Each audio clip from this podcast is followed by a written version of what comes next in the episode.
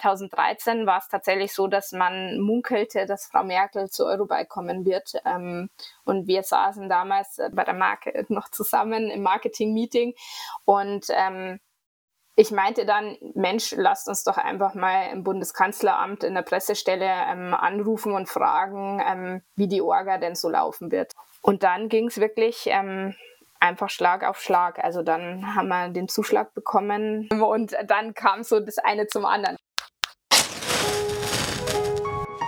Willkommen am Desire Alliance Lagerfeuer, dem Podcast zur Kommunikation in der Rad-, Outdoor- und Bergsportbranche. Mein Name ist Norman Bielig und ich treffe mich hier am Lagerfeuer mit Marketeers, CreatorInnen, Kreativen und AthletInnen der Branche zum Gespräch. Ganz ungezwungen und dennoch gehaltvoll. Wir fokussieren uns auf die narrativen Stränge unserer Aktivitäten, blicken auf Entwicklungen und erzählen Geschichten. Ganz unprätentiös, einfach aus dem Wunsch heraus Erfahrungen und Gedanken zu teilen und andere daran teilhaben zu lassen. Willkommen am Desirelines Lagerfeuer. Isabel Egelseder hat mit 27 Jahren die PR- und Kommunikationsagentur Crystal Communications gegründet. Sie betreut mit ihren 15 Mitarbeitenden dort Brands aus dem Bereich Tourismus, Sport und Lifestyle. Wir kennen uns aus der Radbranche und durch ihre Arbeit für Susanne Puello. Schon damals hat Isabel im Bereich Personal Branding gearbeitet und darüber kommen wir ins Gespräch über die aktuelle Vielfalt im PR-Segment wir sprechen über konkrete Cases, wie Brands neben Medien als Gatekeeper wirken können und welchen Stellenwert die klassische Pressemitteilung hat. Vor allem beleuchtet Isabel noch kurz, wie sie bereits zwei aufmerksamkeitsstarke Treffen von Angela Merkel und Susanne Puello arrangiert hat. Danke für die Offenheit und willkommen am Desirelines Lagerfeuer, Isabel Egelseder. So, ja, Isabel, schön, dass es klappt. Ähm, es ist so bei unserem Podcast, wir machen ja immer so das Bild von einem Lagerfeuer auf. Das heißt, wir haben so immer die Vorstellung, wir waren den Tag gemeinsam am Berg, sitzen jetzt gemütlich an einem Lagerfeuer ähm, mit einem leckeren Getränk in der Hand und ich frage dich, wer du bist und was du machst. Was antwortest du da? Ja, ich bin die Isabel, Isabel Igelseder. Ich bin ähm, Geschäftsführerin und Inhaberin äh, von der PR- und Marketingagentur Crystal Communications hier in München und ähm, ich äh, versuche im Daily Business äh, Troubleshooter für unsere Kunden zu sein. okay, was das genau bedeutet, da glaube ich, muss er dann gleich nochmal reinschauen. Hm, magst du vielleicht mal so kurz den Weg skizzieren, ähm, der dich dahin gebracht hat, wo du jetzt bist? Ja, super gerne. Also ich habe ganz klassisch Journalismus studiert, wollte eigentlich tatsächlich in die reine ähm, journalistische Richtung ähm, gehen, habe ähm, zwischen Grund- und Hauptstudium ähm, ein halbes Jahr Praktikum bei Adidas gemacht und das hat quasi alles ein bisschen verändert. Ähm, ich war dort in der PR-Abteilung und ähm, habe einfach da so meine Liebe und Leidenschaft ähm, für die Pressearbeit entdeckt. Ähm, und den Weg dann ziemlich konsequent weiterverfolgt. schon im Studium dann stark Richtung Marketing, Kommunikation ausgerichtet und genau, so bin ich dann eigentlich zu meinem ersten Job in der PR gekommen. Ähm, in München bei einer PR-Agentur. Und ähm, mit 27 habe ich mir dann gedacht, Mensch, so der klassische Angestellte bin ich nicht.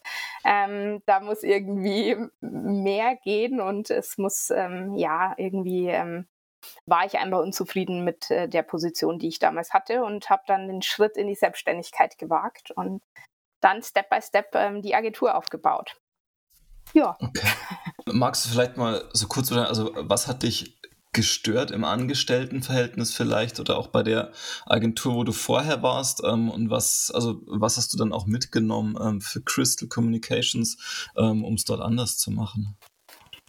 Also ähm, konkret, also ich glaube, das ist ja auch so eine Persönlichkeitssache. Also größter Punkt war tatsächlich, dass ich einfach nicht der klassische Angestellte bin. Also ich bin sehr umtriebig, ich ähm, wollte immer mehr, ähm, bin da auch relativ oft einfach an so Grenzen gestoßen, die ich natürlich irgendwo nachvollziehen konnte, aber ähm, wo ich mir einfach so für meinen beruflichen Werdegang irgendwie mehr Freiheit, mehr Möglichkeiten irgendwie gewünscht hätte. Mhm. Und ähm, das war dann irgendwie so, mit 27 hat man ja auch noch, ähm, also damals noch äh, jung und äh, tatsächlich irgendwie nett gebunden. Also sprich, ähm, da war nur diese Leichtigkeit zu sagen, Mensch, ich probiere das jetzt einfach mal. Ähm, was soll schon großartig schiefgehen, mhm. ähm, war da irgendwie natürlich äh, eine ganz große Möglichkeit. Und äh, so kam das dann tatsächlich. Und ähm, ja, also ich bin ganz klassisch wirklich ähm, vom Wohnzimmer aus mit einem Laptop auf einem kleinen äh, Schreibtischlein gestartet und ähm, bis zum ersten, äh, bis zur ersten Bürogemeinschaft, ähm, bis zum ersten eigenen Büro und so. Das ging dann alles wirklich so Schritt für Schritt. Also immer so zwei, drei Jahre und dann mhm. ist man so den nächsten Step gegangen. Okay, und wo steht ihr jetzt? Jetzt stehen wir mit ähm, 15 Mitarbeitern in München in der Leopoldstraße und ähm, eröffnen nächsten Monat unseren ersten eigenen Showroom okay. ähm, und arbeiten so in den Bereichen Tourismus, Sport und Lifestyle. Jetzt hast du vorhin gesagt, ähm, für dich war so das Praktikum bei Adidas der Game Changer. Ähm, was war denn das, was dich an Pressearbeit so fasziniert hat? Ja, ich glaube, es war einfach ähm, also zum einen ist Adidas als Arbeitgeber ähm, und äh, als Start in den Beruf natürlich, äh, also tatsächlich großartig, weil wir einfach wahnsinnig viele Freiheiten damals ähm, hatten und ähm, da wirklich in alle Bereiche ähm, schnuppern konnten. Also von Presseevents über ähm, äh, Meldungen vorbereiten und so weiter. Also es war einfach so diese Abwechslung und ähm, diese Welt mit äh, der oder in der sich Adidas natürlich bewegt, ähm, waren großartig. Also Ballack getroffen und so weiter. Also es waren einfach damals auch ähm, Erlebnisse, die großartig waren. Und ich bin dann ähm, zur WM nochmal zu Adidas zurückgegangen ähm, und habe dort meine Diplomarbeit geschrieben. Und das war einfach ähm, für mich so der Start zu sehen, okay, ähm, Journalismus wahnsinnig wichtig und ich möchte so diese journalistische Grundausbildung keinesfalls missen. Mhm. Ähm, habe aber einfach entdeckt, dass es deutlich mehr Bereiche gibt, die mich einfach interessieren und da habe ich einfach dann so ein bisschen die Freude an der PR gefunden wie ist es, du hast es vorhin schon gesagt, ihr habt so diese so Sporttourismus, Lifestyle, das ist so das Spektrum, ähm, was ihr abbildet. Wir kennen uns ja vor allem so über die Rad- und auch Tourismusbranche. Ähm, habt ihr da ein sehr klar definiertes thematisches Spektrum ähm, oder ist das eher so ein Fit, den ihr von Fall zu Fall entscheidet? Ja, beide, also beides eigentlich. Ähm, wir, die drei Bereiche haben sich natürlich entwickelt. Ähm, weil wir viel weiter empfohlen wurden. Ähm, und das zeigt natürlich irgendwie so, also es sind ja schon sehr verwandte Bereiche. Ähm, Sport wiederum findet in Tourismusregionen statt, ähm, meistens zumindest. Wir können äh, unsere Lifestyle-Kunden oft mit dem Blick in andere Industrien auch besser beraten, sage ich jetzt mal. Also das hat sich so ganz, also es wurde von meiner Seite oder ich habe das gar nicht so sehr forciert, sondern es hat sich einfach wirklich ähm, entwickelt. Und mittlerweile ähm, ist es schon so, dass wir ganz aktiv äh, diese, diese Synergien natürlich spielen und auch suchen. Also jetzt sind wir schon an einer Position, wo wir eher gezielt ähm, in Bereichen akquirieren, als ähm, tatsächlich so dieses schauen wir mal, was kommt. Also das passiert immer noch und das freut uns natürlich, aber jetzt richtet man sich natürlich schon ein bisschen gezielter ähm, aus. Okay, das heißt also, ihr versucht auch strategisch dann ähm, Brands zu akquirieren, die quasi so in dieses gesamte Portfolio passen, um dann noch einen, ja, im Grunde einen, einen besseren Fit in Richtung, in Richtung Presse ähm, darstellen zu können, wenn ich das richtig verstehe. Genau, also weil wir natürlich als Agentur auch immer davon leben, dass wir neue Themen und äh, neue Kunden präsentieren können. Also es ist ja immer so ein ja, so ein Zusammenspiel ähm, bei, bei uns, weil wir ja so eine Schnittstelle oder oft einfach im in der Mitte stehen. Ähm, und das macht es uns natürlich deutlich leichter, wenn wir da immer mal wieder Themen auch präsentieren, die vielleicht ja im, am Rand oder so besonders sind, sage ich jetzt mal. Ähm, das ist schon unser, unser Hauptaugenmerk momentan, weil wir einfach gut aufgestellt sind und jetzt so ein bisschen eher so die Randthemen versuchen zu füllen. Lass uns vielleicht mal so wirklich in dieses, in das Arbeitsspektrum reinschauen. Ähm, was würdest du sagen, sind so die konkreten Probleme, die ihr für eure Kunden löst?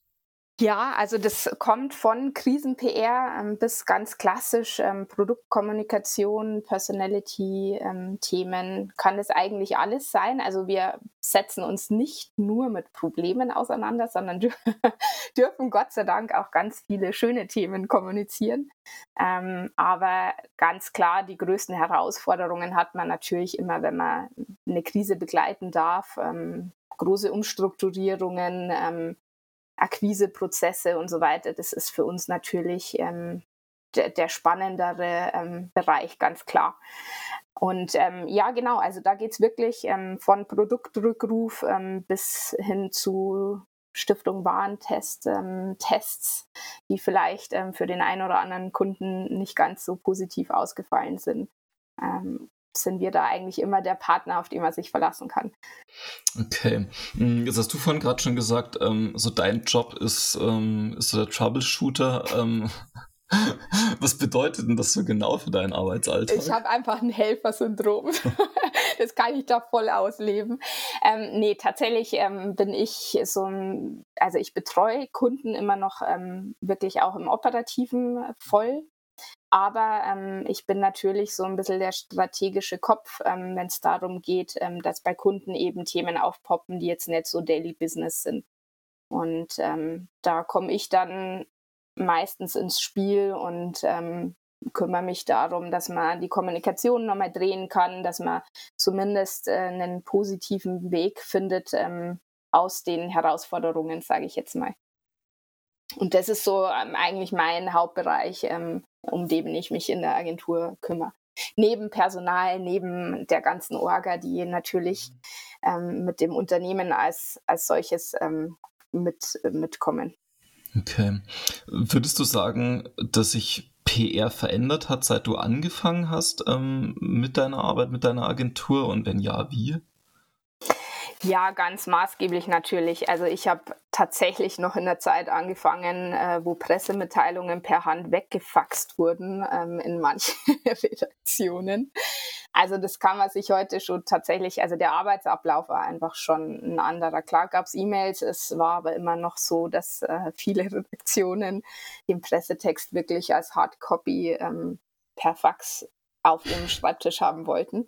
Also von daher hat sich natürlich der ganze ja, der ganze Ablauf, die ganze Kommunikation maßgeblich geändert. Ähm, wir haben nicht mal mehr ein Fax. Als ich die Agentur gegründet habe, war das so, braucht man eigentlich nur ein Fax? Nee, ähm, haben wir gar keine Faxnummer in der Signatur.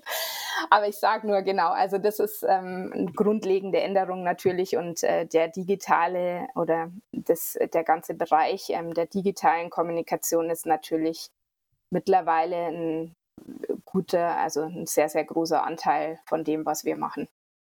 Okay, ähm, magst du da vielleicht mal so, so beispielhaft ähm, in, so ein, in so ein Projekt reingehen? Also was sind so die Bestandteile, ähm, die ihr da macht? Ähm, wie schaut PR da heutzutage auch aus? Ist das dann klassische Produktpressemitteilung? Ist das viel Stories mit Redaktionen gemeinsam entwickeln? Ist das Social Media Betreuung? Also wie kann ich mir das konkret vorstellen? Genau, also tatsächlich äh, hängt es sehr stark an, an den Kunden, an dem mhm. Setup, äh, das die Kunden ähm, vielleicht auch äh, mitbringen. Ähm, also sprich, ob wir oder welche Bereiche wir für die Kunden übernehmen, das hängt mhm. tatsächlich individuell am Account. Ähm, und dann ist es tatsächlich so, dass wir uns eigentlich immer zu Jahresplänen, also PR ist ja eben nicht so was ganz kurzfristiges, sondern mhm. eher so mittelfristiges Instrument in Sachen Kommunikation. Und ähm, darum gibt es immer schon bei uns langfristigere Planungen. Ähm, und die setzen wir mit den Kunden gemeinsam auf. Und da ist genau alles mit dabei, was du jetzt gerade genannt hast. Also wir gucken uns eben die Themen an, die der Kunde vielleicht schon auf dem Tisch hat, ähm, vielleicht aber eben auch im Verborgenen ähm, noch äh, liegen. Ähm, die versuchen wir dann natürlich zu erarbeiten und ähm, dann zu bespielen mit Pressemitteilungen, mit eben kleinen Presseevents, ähm, Social-Media-Kommunikation, ähm, das hängt dann eben, oder die Tools stimmen wir eigentlich dann auf den Kunden individuell ab. Okay, aber es sind dann so, so ganz klassische Pressemitteilungen in einen großen Verteiler. Ist das was, was immer noch äh, gut und sinnvoll funktioniert? Naja, also das Thema hat tatsächlich wieder aufgrund der letzten zwei Jahre so ein bisschen mehr an Gewicht bekommen. Mhm. Also natürlich hat auch Corona und die ähm, letzten, die letzte Zeit auch wiederum viel äh, gemacht, wie wir unsere oder viel hatte viel Einfluss auf unsere Arbeit, sage ich mal. Mhm. Ähm, und im Zuge dessen funktionieren Pressemitteilungen schon. Also ich glaube, es sieht jeder und bekommt ja jeder mit, der in dem Bereich auch tätig ist. Es werden Redaktionen Redaktionen ähm, zusammengelegt. Ähm, es werden tatsächlich, äh, Leute sind nach wie vor in Kurzarbeit in dem Bereich. Also da ist ja noch viel Bewegung, sage ich jetzt mal. Und ähm, natürlich wird dann so ein Mittel wie eine Pressemitteilung kriegt wieder deutlich mehr Gewicht. Ähm, und ja, also es funktioniert nach wie vor. Ähm, es war von Anfang an so, dass wir eben auf dieses klassische wir schicken eine Pressemitteilung an den möglichst großen Verteiler und hoffen, dass ähm, möglichst viele ähm, irgendwie da das Thema aufgreifen. Das war von Anfang an nicht unser Ansatz oder da habe ich, war ich von Anfang an sehr, sehr mhm. kritisch, ob das wirklich so die, der Weg der Zukunft ist. Also wir haben relativ schnell angefangen, in Themen zu denken, ähm, unsere Kunden und auch da den, die Synergien zu nutzen, Mailings eben anders aufzubereiten, thematische Mailings zu machen, wo unterschiedliche Kunden stattfinden. Ähm, das waren irgendwie so ganz oder war schnell klar, dass wir eher in so eine Richtung gehen wollen. Und das verfolgen wir nach wie vor. Die Frage für mich ist, ähm, ob, also ob ihr dann so eine Art Selbstverständnis wie eine Art Media-Plattform habt, also dass ihr quasi so so B2B-Media-Plattform in Richtung Presse seid und damit, ähm, ich sage mal so thematische Newsletter in einem gewissen Maße auch kuratiert mit verschiedenen Brands, mit verschiedenen Themen ähm, und die quasi dann inspirieren sollen? Oder sind es dann zum Teil auch schon ja, sehr konkrete Inhalte, die so übernommen werden können, aber eben entsprechend auch kuratiert? Genau, also schon beides, aber ähm, wir sind wirklich nur PR. Also wir haben keine eigenen, also wir, wir generieren keine eigene Reichweite. Also sprich, ähm, klar hat man einen, als Agentur einen eigenen Instagram-Kanal oder ähm, ja, also postet hin und wieder ähm, was auf LinkedIn, aber ich sage jetzt mal, es ist nicht so, dass wir in irgendeiner Form ja die, die Medien, also die Reichweite von uns mitbringen. Also sprich, wir sind immer angewiesen darauf, dass unser Netzwerk ähm, gut genug ist und die Themen interessant genug, ähm, dass sie aufgegriffen werden und weiterverarbeitet werden. Wie sehr das dann übernommen wird und gemacht wird, das hängt natürlich dann an den entsprechenden Medien. Also wir haben es schon gerade in der letzten Zeit äh, deutlich öfter, ähm, dass beispielsweise Pressemitteilungen relativ eins zu eins übernommen werden. Da kann man jetzt sagen, ja, ist irgendwie schade, ähm, aber das ist halt, glaube ich, einfach so der mhm. Lauf der Dinge momentan. Lass uns vielleicht nochmal so kurz auf diese, auf diese Gatekeeper-Thematik auch schauen, weil also PR aus meinem Verständnis ja immer auch so ein bisschen Medium und Übersetzer zwischen Brand ist ähm, und dem ja, Gatekeeper Presse. Ähm, früher waren das gefühlt sehr klassisch große Zeitungen, Magazine, Fernsehen. Heute ist das Ganze wesentlich vielfältiger. Und du hast es vorhin gerade schon angesprochen, ähm, dass Redaktionen kleiner wären. Ähm, gefühlt wird gerade dieser Special Interest Bereich auch wesentlich monetarisierter. Also ähm, wo quasi, wenn Content auch redaktionell erscheinen soll, ähm, sehr, sehr schnell ähm, ja, ein monetärer Gegenwert erwartet wird, ähm, um das Ganze quasi ja, zu bringen. Mhm was oder wie entscheidet denn ihr, welches Medium zur Brand und zur Botschaft passt? Ähm, und da in einem zweiten Schritt vielleicht auch, also wie messt ihr den Impact, den dann so eine, weiß nicht, Pressemitteilung, Meldung, ähm, Story, die veröffentlicht wird, auch für so eine Brand hat? Ja, also zum einen die, also die Thematik ist tatsächlich, dass ähm, also dieses, man schickt eine Pressemitteilung raus und wartet dann, ob, ähm, ob die aufgegriffen wird oder, oder nicht. Ähm, das machen wir zwar so als Grundrauschen, aber das ist wirklich nur ein kleiner Teilbereich unserer Arbeit. Ähm, also wir verwenden deutlich mehr Zeit in in aktives Netzwerken, ähm, in die Recherche neuer Kontakte. Ähm, wir ja, treffen uns ganz oft mit Journalisten persönlich. Ähm, das war jetzt natürlich auch in den letzten zwei Jahren nur sehr eingeschränkt möglich. Aber also ich sage mal, diese Pressemitteilung per se ist tatsächlich nur ein kleiner Bereich von unserer Arbeit.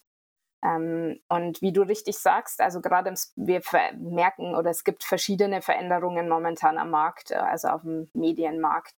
Ähm, und wir merken natürlich, dass äh, gerade momentan das Thema Monetarisierung deutlich angespannter ist, also vor allem auch für kleinere Kunden, die einfach nicht die großen Marketingbudgets ähm, mitbringen. Ähm, umso kreativer muss man natürlich werden, um Themen dort auch setzen zu können. Ich glaube, es ist generell gar nicht so sehr nur der Special Interest Bereich, der da davon betroffen ist, sondern ähm, bei uns hat es irgendwie die Medienlandschaft so ein Stück weit ähm, verpasst, ähm, Bezahlinhalte an den Endverbraucher kommuniziert beko zu bekommen. Ja? Mhm. Also bei uns sind einfach wenige, wenige Leser, wenige Medienkonsumenten dazu bereit, ähm, für guten Inhalt ähm, Geld zu bezahlen. Und deswegen ist die Entwicklung, glaube ich, eine ganz natürliche, weil auch Verlage müssen sich finanzieren. Also bleibt ja irgendwo dann nur noch die andere Seite, ähm, die ähm, wiederum, also jetzt in der PR, in der Marketingwelt irgendwie stattfinden muss, um, um Budgets ähm, an Land zu ziehen. Also ich glaube, das ist eine ganz natürliche Entwicklung, ähm, was was heißt nicht neu, aber was natürlich ein, ein Thema ist, das ähm, mehr und mehr Gewicht bekommt, ähm, ist der digitale Bereich in Form von äh, Blogs, in Form von Influencer-Kooperationen und so weiter. Also das ist jetzt schon ein Thema, das äh, deutlich gewichtiger für unsere Kunden auch ist und ähm, so lustig das immer klingt, weil es ja natürlich jetzt keine neue Entwicklung ist, einen Online-Blog mit in, den Verteiler zu nehmen, aber so diese Wertigkeit ähm, war bei uns einfach ganz lang ähm, dass Print so das Allheilmittel ist und nur wenn es ein Printclipping ist, ähm, dann hat man als Agentur was erreicht.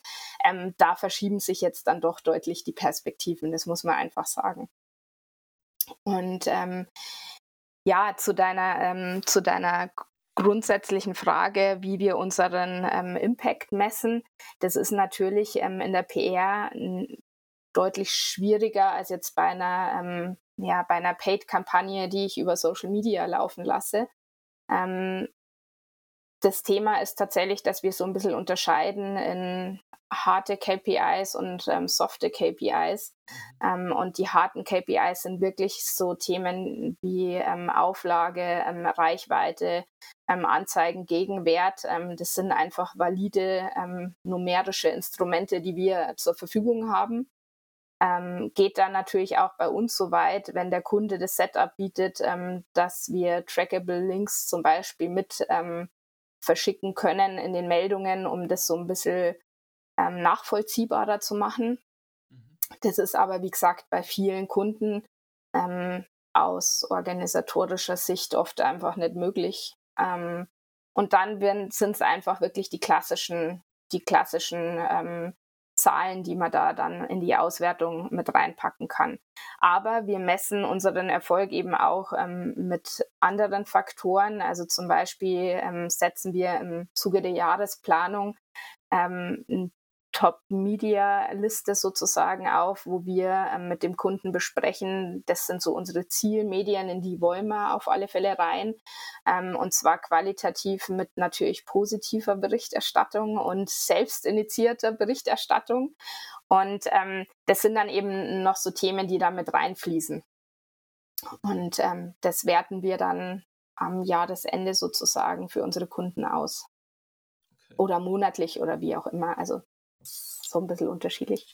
Dann lass uns vielleicht bei dem Thema noch kurz bleiben, weil du das Thema Blogs und Influencer angesprochen hast. Mhm. Ähm, bei einem, ich sag, bei klassischen Medien ist es relativ einfach, vielleicht gefühlt, ähm, die KPIs zu haben, ähm, sich die Zielgruppe auch anzuschauen. Also da gibt es zum Teil die VW-Zahlen, da gibt es die Mediadaten, ähm, also da gibt es relativ viel dazu. Ähm, und gerade bei den Großen ist es irgendwie immer noch halbwegs übersichtlich ähm, und es gibt so glaube ich, für so für verschiedene Branchen und Bereiche so die Top-Ziele, wo man gerne rein möchte. Ähm, beim Thema Blogs und Influencer gibt es halt mittlerweile eine also riesige Bandbreite. Ähm, wie findet ihr dann Fit für eine Brand? Also wo ihr sagt, okay, also da wird man eigentlich gern rein, das würde zu euch eigentlich ganz gut passen von der Zielgruppe. Ähm, wie macht ihr das? Habt ihr da Tools im Hintergrund oder ist das viel Eigenrecherche auch? Genau, also es gibt natürlich Tools, ähm, gerade im Bereich Social Media, ähm, die gängig sind, die da ähm, zum Einsatz kommen. Ähm, Im Bereich Online-Blogs und ähm, generell Online-Medien ist es so eine, so eine Mischung, würde ich sagen. Also wir machen ja unseren Job und mein Team ist da sehr erfahren. Also es sind relativ ist, ja, viele Senior-PR-Manager, die jetzt auch ähm, keine Berufseinsteiger sind. Also sprich, wir kennen die Branche und wir kennen auch die Medienlandschaft ähm, jetzt über Jahre.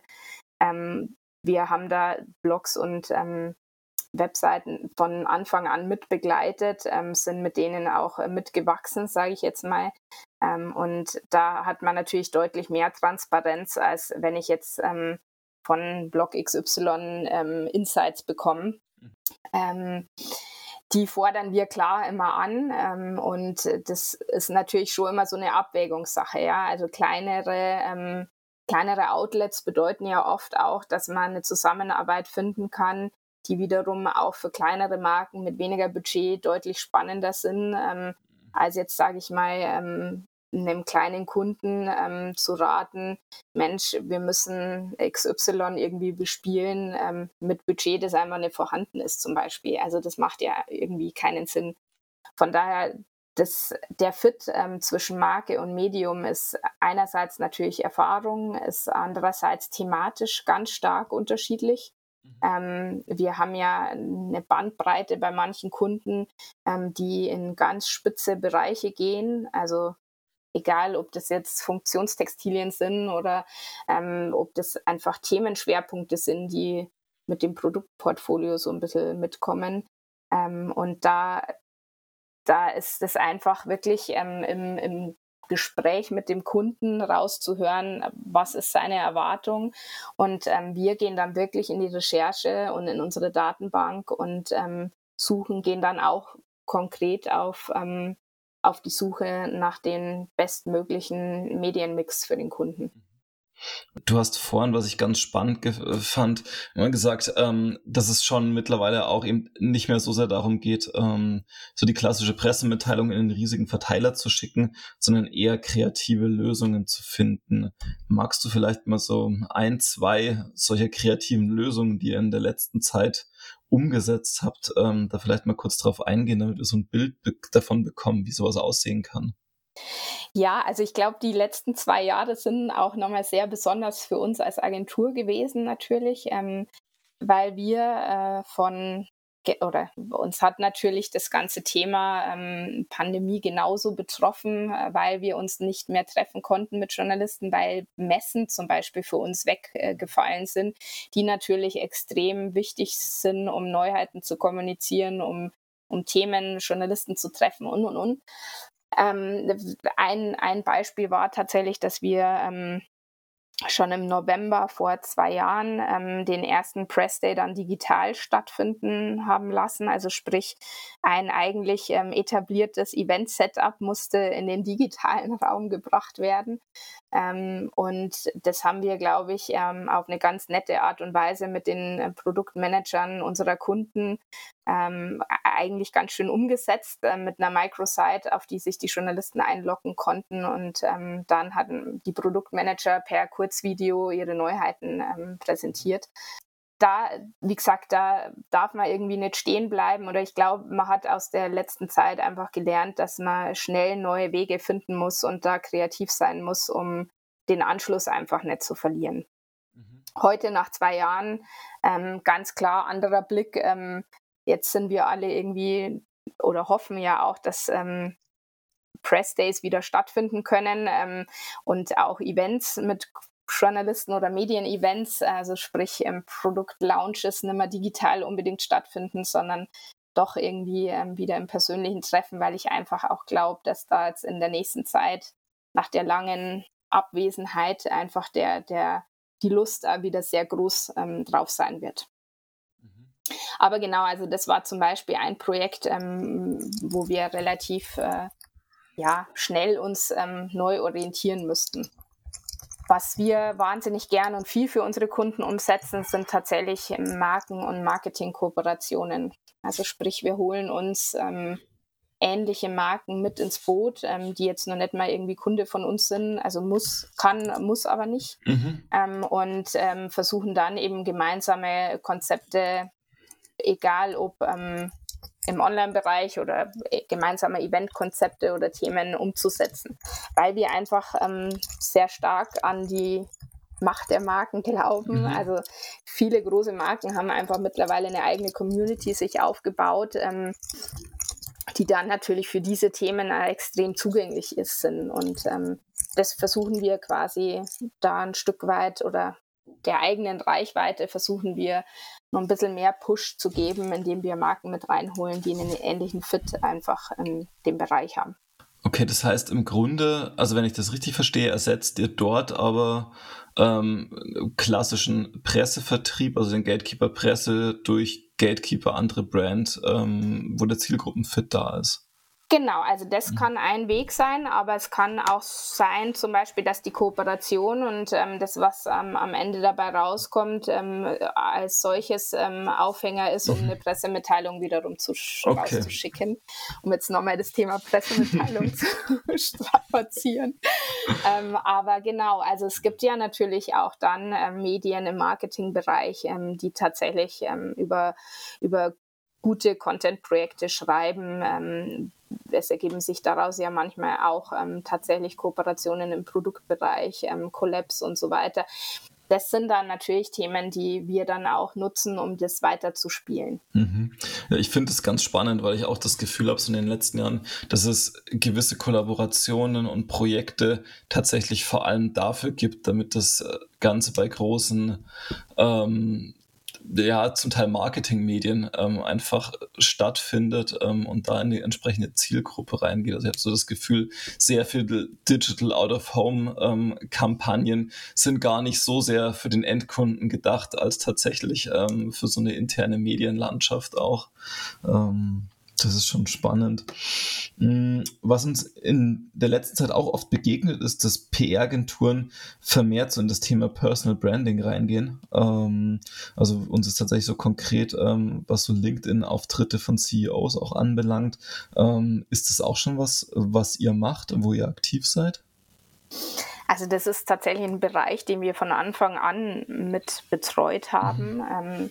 wir, also ich bin von Anfang an ja relativ eng mit Susanne und Felix Puello, um mhm. jetzt in dem Bike-Bereich ähm, zu bleiben. Ähm, da haben wir vor zehn Jahren schon angefangen, wirklich ähm, konsequent ähm, das Thema Mittelstand, Unternehmertum und so weiter ähm, zu kommunizieren. Mhm. Und darüber einfach auch ähm, die Persönlichkeiten ein Stück weit mit aufzubauen. Also von daher ist das für uns tatsächlich nicht so neu. Mhm. Ähm, LinkedIn ist halt total spannend, weil ähm, für mich dort jetzt gerade so die Welten total miteinander verschmelzen.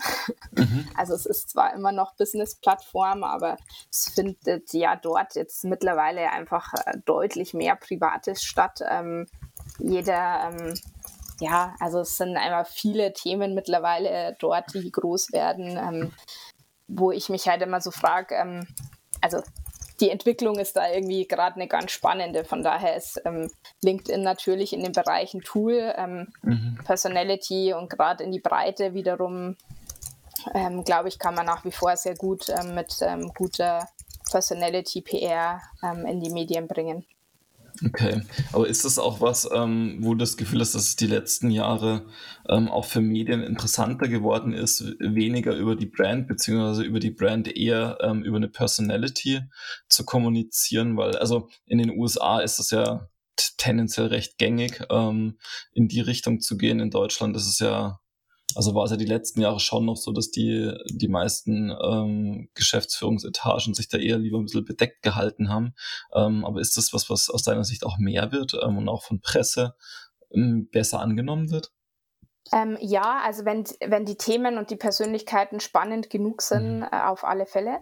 Ähm, ich glaube, ähm, dass das so eine Entwicklung ist, ähm, dass Menschen draußen sich über das Produkt und die Marke ausreichend informieren können, aber es oft ähm, für Entscheidungen ähm, so ein bisschen einen persönlichen Bezug braucht, sage ich jetzt mal.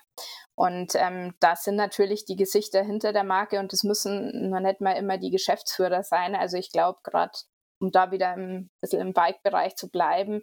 Ähm, ganz oft ist es ja Produktmanager, Athleten und so weiter. Also es, es, eine Marke kann ja nach außen hin viele Gesichter haben ähm, und da stecken halt einfach auch wahnsinnig tolle Geschichten dahinter. Also ich habe äh, durch meinen Job wahnsinnig viele ähm, Menschen kennenlernen können, ähm, die halt wirklich total spannend ähm, der, der Werdegang oder das Leben generell, ähm, das ähm, schreibt ja einfach coole Geschichten und ähm, natürlich finden die dann auch Einzug in die Medien.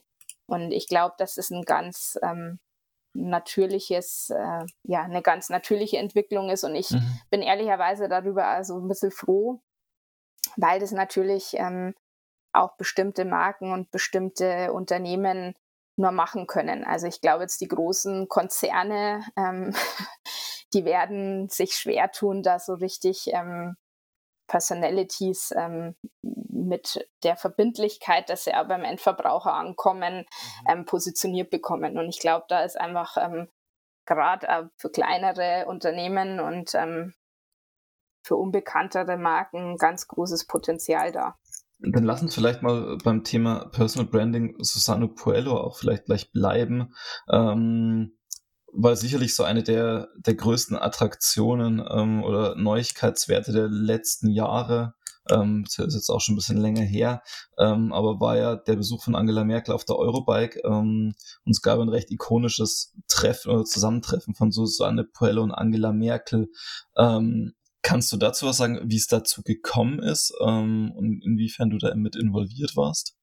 Wir durften ja äh, Frau Merkel zweimal ähm, tatsächlich auch begrüßen, weil jetzt ähm, auf der IAA ähm, war sie ja auch bei uns am Stand. Ähm, ja, das ist ganz lustig, ähm, weil das eben genau diese unbeschwerte Leichtigkeit manchmal ist, die die Dinge ja ihren Lauf nehmen lassen.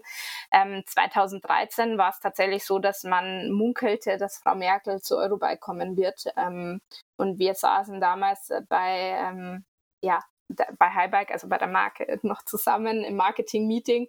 Und ähm, ich meinte dann, Mensch, lasst uns doch einfach mal im Bundeskanzleramt in der Pressestelle ähm, anrufen und fragen, ähm, wie die Orga denn so laufen wird und ähm, wie, wie man sich dort bewerben kann und so weiter. Und das habe ich dann tatsächlich gemacht und waren einmal wahnsinnig, äh, wahnsinnig nett, ähm, haben uns viele Tipps und viele Infos gegeben und ähm, wir haben dann, ähm, es lief die Organisation des Besuchs selbst ähm, über die Messe Friedrichshafen mhm. und ähm, wir konnten uns aber als Marke dann mit einem Konzept bewerben und ähm, das war aber einfach sehr gut natürlich auf entsprechende Themen für den Wahlkampf vorbereitet. Also mhm. Also sprich Mittelstand, ähm, Female Leadership und so weiter. Also schon Themen, die jetzt auch für die Branche ähm, eher ungewöhnlich sind, sage ich mhm. jetzt mal. Und dann ging es wirklich ähm, einfach Schlag auf Schlag. Also dann haben wir den Zuschlag bekommen, dann mussten wir den Stand wieder umplanen. ähm, und dann kam so das eine zum anderen. Also das geht dann relativ schnell, ähm, dass es dann kein Zurück mehr gibt, sondern nur noch nach vorne. Und ähm, das haben wir dann eben umgesetzt und relativ ähnlich ging es tatsächlich jetzt auch ähm, beim, beim IAA-Besuch. Okay. Plaudere ich die ganzen Insights aus. ja, ja. ähm, dann lass uns vielleicht mal noch so in einen zweiten, zweiten Bereich ähm, reinschauen, den ihr betreut. Das ist so Event und Community. Ähm, magst du da vielleicht mal auch an so einem Beispiel erzählen, wie ihr das aufbaut, ähm, was ihr da macht, ähm, damit wir da so ein Gefühl dafür bekommen? Also wie schaut in, im PR-Kontext ähm, ein Event auch aus?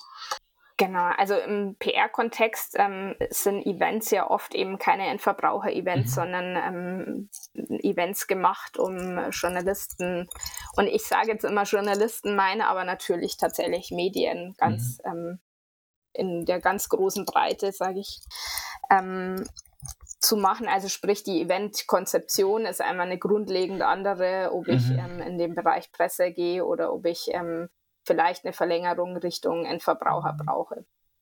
Also das mal so grundsätzlich.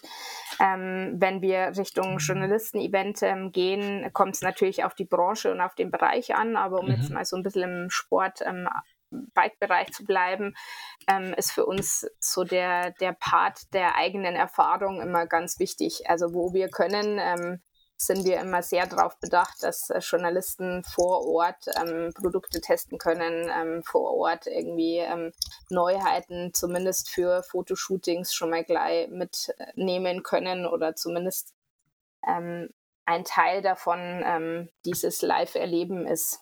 Weil wir natürlich auch, ähm, um es ganz ehrlich zu sagen, also es ist immer sehr cool auf der einen Seite, wenn die Pressemitteilung irgendwie einfach so abgedruckt wird. Auf der anderen Seite ist es natürlich ähm, jetzt auch aus der Perspektive eines Lesers gesprochen schon eigentlich wünschenswert, dass ein Journalist da eine eigene Meinung dazu hat.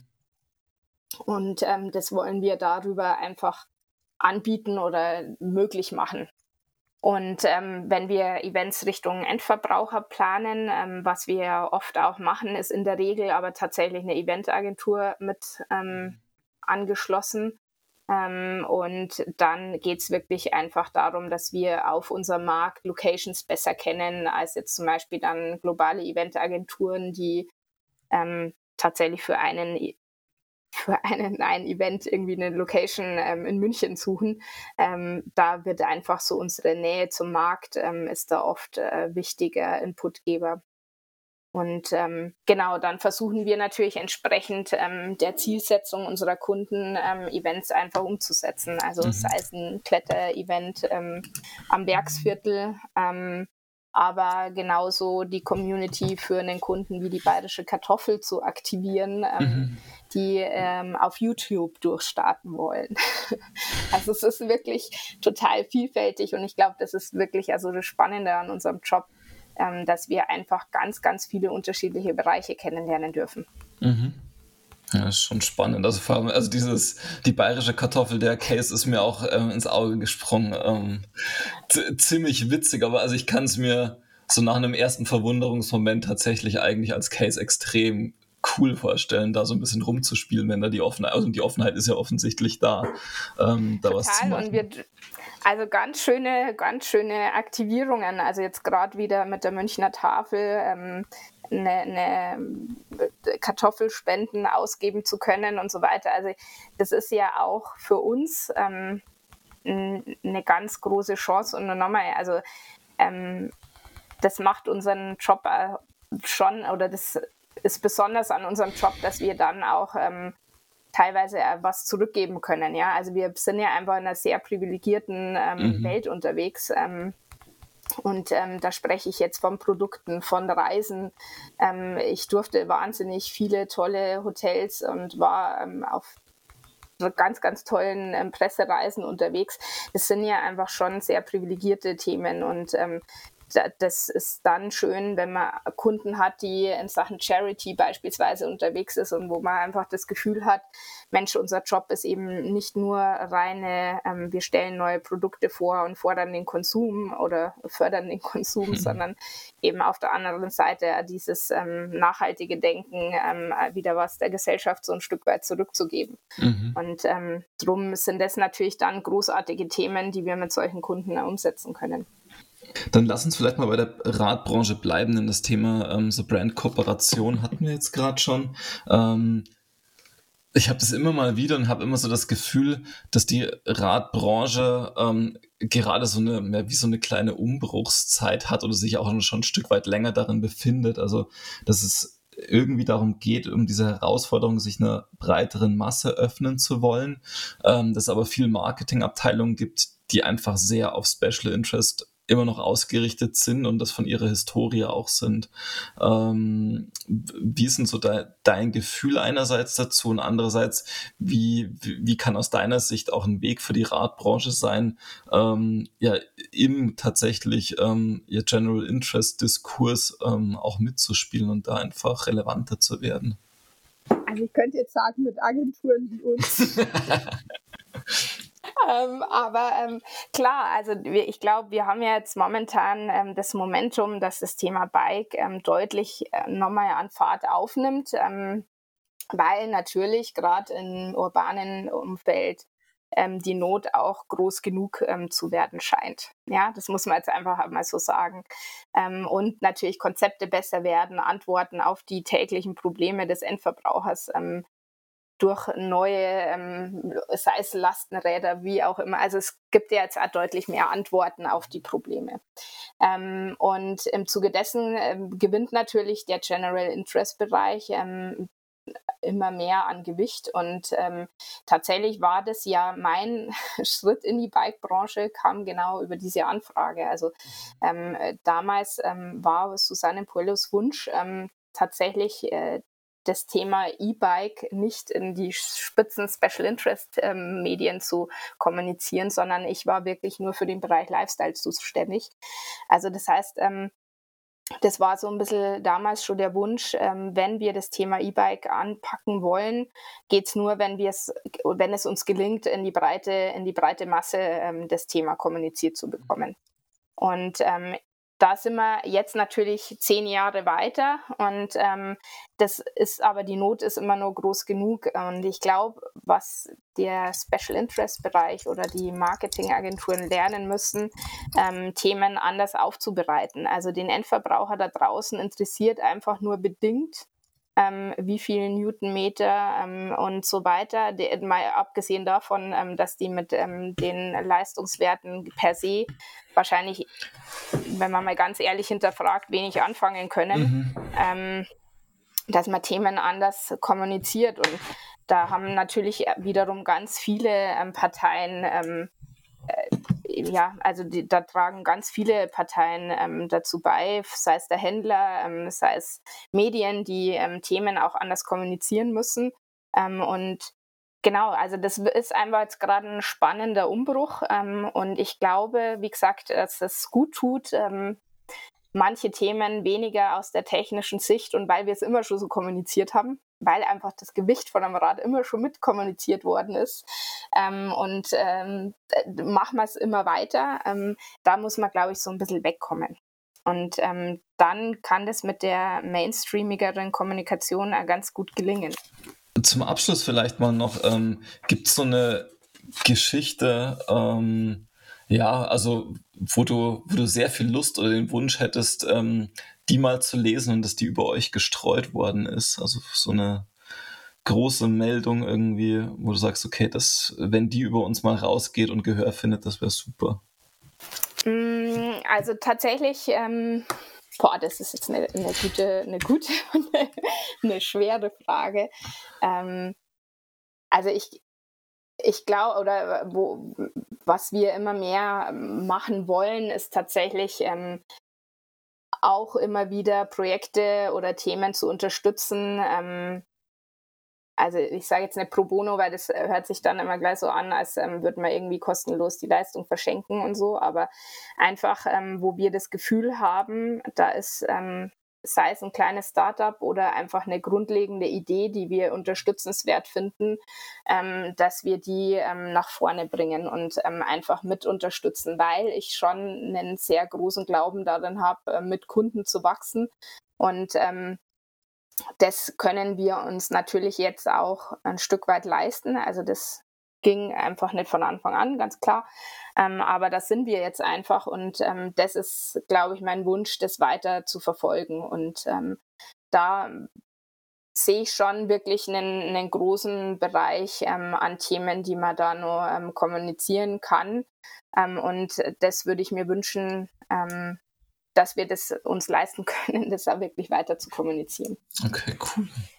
Aber das es gibt jetzt kein spezielles Thema, wo ich sage, ähm, Mensch, ähm, das wäre jetzt nochmal so mein absoluter, mein absoluter Traum, weil wir natürlich in den zehn Jahren äh, wirklich schon ein relativ großes ähm, Themenspektrum irgendwie mitbegleiten durften. Dann Isabel, glaube ich, ist das tatsächlich ein, ein sehr feiner Abschluss. Ähm, vielen, vielen Dank für deine Zeit ähm, und für die Insights. Ähm, hat mir viel Spaß gemacht. Ähm, und ich bin tatsächlich gespannt, was so, wen ihr so demnächst noch im Portfolio habt und was da noch so alles kommt. Ja, vielen Dank. Ähm, hat mich sehr gefreut. War wirklich eine spannende Abwechslung, mal auf der anderen Seite zu sitzen. Das stimmt. Wir bleiben noch ein wenig sitzen und blicken ins Feuer. Wir hoffen, dass dir diese Folge des Desirelines Podcasts gefallen hat und freuen uns über Likes und positive Kommentare. Teile die Folge gern mit KollegInnen und FreundInnen, die Gefallen am Lagerfeuer finden könnten. Hast du Feedback und oder Gastempfehlungen für uns, dann schreib uns gerne eine Mail an podcast@desirelines.de. Bis nächste Woche am Desirelines Lagerfeuer.